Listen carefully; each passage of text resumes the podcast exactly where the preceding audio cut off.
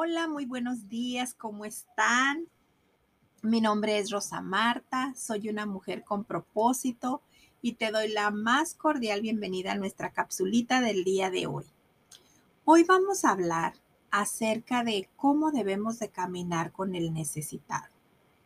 Y nuestra base bíblica se encuentra en Lucas, capítulo 24, versículo 13 al 17, que dice, Y he aquí, dos de ellos iban el mismo día a una aldea llamada Emaús, que estaba a 60 estadios de Jerusalén, e iban hablando entre sí de todas aquellas cosas que habían acontecido. Y sucedió que mientras hablaban y discutían entre sí, Jesús mismo se acercó y caminaba con ellos mas los ojos de ellos estaban velados para que no le conociesen. Y les dijo, ¿qué pláticas son estas que tenéis entre vosotros mientras camináis y por qué estáis tristes?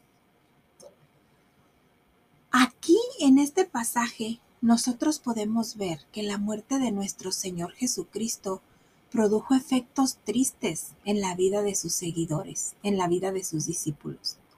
Después de este acontecimiento, o sea, después de que murió, la mayoría de ellos perdieron la esperanza, perdieron la motivación, perdieron la visión, perdieron el ánimo, a tal grado que algunos retomaron a sus hogares, se fueron a sus casas, a sus lugares de origen para seguir su vida normal. O sea, le dieron para atrás, como dicen, ¿no? Retrocedieron, ya que para ellos todo se había perdido. Y este es el caso de los dos que caminaban a Emaús. Vamos a examinar un poquito este pasaje. Miren, veamos lo que dice el versículo eh, del 13 al 14 dice, y he aquí dos de ellos iban el mismo día a una aldea llamada Emaús, que estaba a 60 estadios de Jerusalén, e iban hablando entre sí de todas aquellas cosas que habían acontecido. ¿Qué es lo que hacían los discípulos aquí en este versículo? Compartían entre sí su tristeza. Compartían lo triste que estaban. Yo quiero pensar que, de seguro recordaban los milagros de, de Jesús, los milagros que hizo el Señor. Y es muy probable que no entendían todo lo que estaba pasando.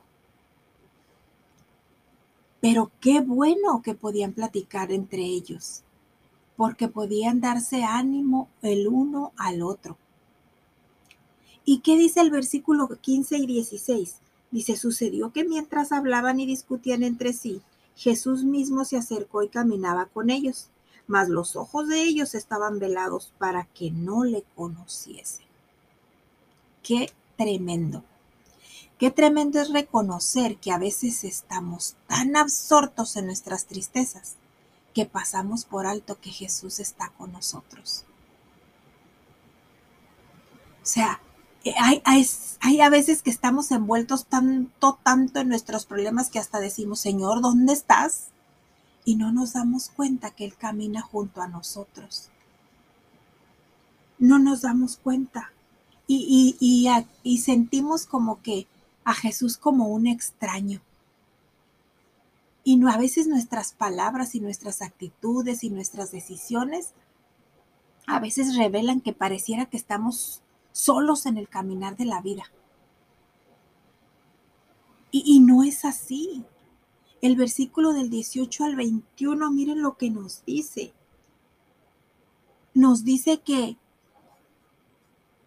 Jesús siempre camina con nosotros. Pero las circunstancias no superadas, las circunstancias que nosotros no podemos superar, opacan esta realidad. Mira lo que dice del 18 al 21.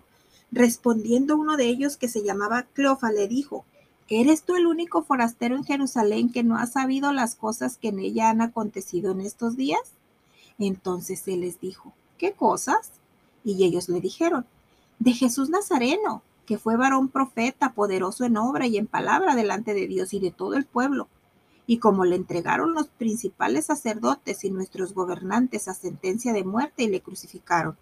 Pero nosotros esperábamos que él era el que había de redimir a Israel. Y ahora, además de todo esto, hoy es ya el tercer día que esto ha acontecido. ¡Wow! Dentro de todo lo que ellos estaban viviendo, no podían ver que Jesús caminaba con ellos, que era Él el que les estaba diciendo. Entonces, no, no, por sus problemas, sus problemas opacaban esa realidad. ¿Y cuántas veces nuestros problemas han opacado el poder ver y sentir la presencia de Dios en nuestras vidas? El versículo 25 al 27 nos dice, entonces Él les dijo, oh insensatos y tardos de corazón para creer todo lo que los profetas han dicho. ¿No era necesario que el Cristo padeciera estas cosas y que entrara en su gloria? Y comenzando desde Moisés y siguiendo por todos los profetas, les declaraba en todas las escrituras lo que de él decía. Estas son, para ellos eran las palabras de un extraño. Y este aparentemente que era un forastero, les habló palabra abundante acerca de lo que había sucedido. Les detalló lo que había sucedido. ¿Y qué fue lo que pasó? Definitivamente esto comenzó a cambiar los ánimos de aquellos hombres. Y empezaron a creer y empezaron a confiar. El versículo 28 al 30 nos dice, llegaron a la aldea donde iban y él hizo como que iba más lejos, mas ellos le obligaron a quedarse diciendo, quédate con nosotros porque se hace tarde. Y el día que ya ha declinado, entró pues a quedarse con ellos. Y aconteció que estando sentado con ellos a la mesa, tomó el pan y lo bendijo, lo partió y les dio. ¡Wow! Le invitaron a morar en su casa. Invitaron al forastero a morar en su casa. Y el versículo 31 al 32 dice, entonces les fueron abiertos los ojos y le reconocieron mas él se desapareció de su vista. Y se decían el uno al otro, ¿no ardía nuestro corazón en nosotros mientras nos hablaba en el camino y cuando nos abría las escrituras? ¡Wow! Esa es una gran revelación que los consoló. Los consoló porque sus ojos ya habían sido abiertos y el versículo 33 al 35 dice, y levantándose en la misma hora volvieron a Jerusalén y hallaron a los once reunidos y a los que estaban con ellos, que decían, ha resucitado el Señor verdaderamente y ha aparecido a Simón. Entonces ellos contaban las cosas que les habían acontecido en el camino y cómo le habían reconocido al partir el pan. Aquí fue una búsqueda muy profunda la que ellos tuvieron que hacer. No permitamos nosotros que las circunstancias no nos dejen ver que Jesús está caminando junto a nosotros. No permitamos que las circunstancias nos cieguen de manera que no podamos encontrar la revelación de su palabra. Y te dejo con esto esta mañana.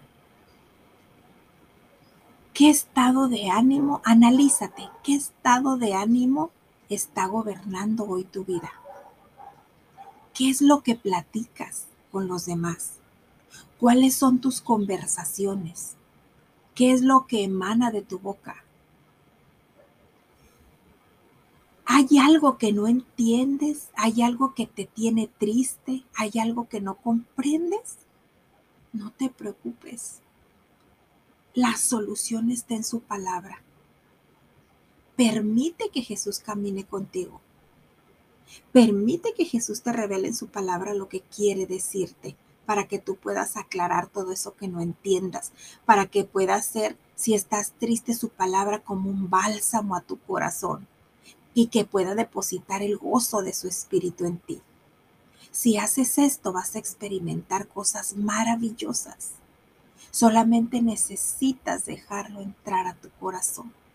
Permite que Él gobierne tu vida de ahora en adelante. Y vas a poder caminar y aprender a identificar cuando Él está caminando junto a ti.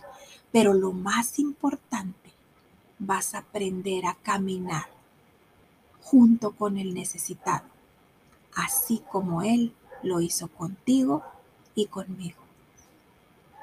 Que pases un día muy bendecido y nos escuchamos en una próxima capsulita con propósito.